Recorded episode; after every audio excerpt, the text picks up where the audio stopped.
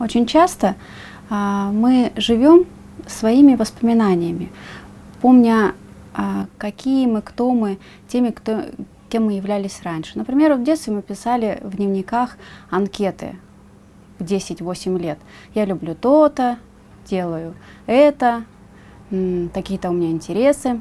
Потом приходит возраст 20 лет, и в 20 лет у нас другие интересы. Там у нас этап узнавания себя, нам это интересно, мы любим делиться, а, что у меня на душе, что я чувствую, что я думаю.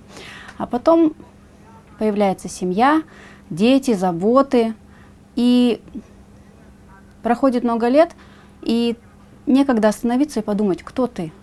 Ты помнишь, кем ты была в 10 лет, в 20 лет, и вот прошло еще 20 лет, и ты не знаешь, что ты любишь, что ты хочешь. И вот этот курс – прекрасная возможность посмотреть на себя, вспомнить, что кроме детей, кроме мужа, у тебя есть ты, и заново познакомиться с собой. Что я люблю, что я хочу, что я могу, какие у меня цели, какие у меня планы.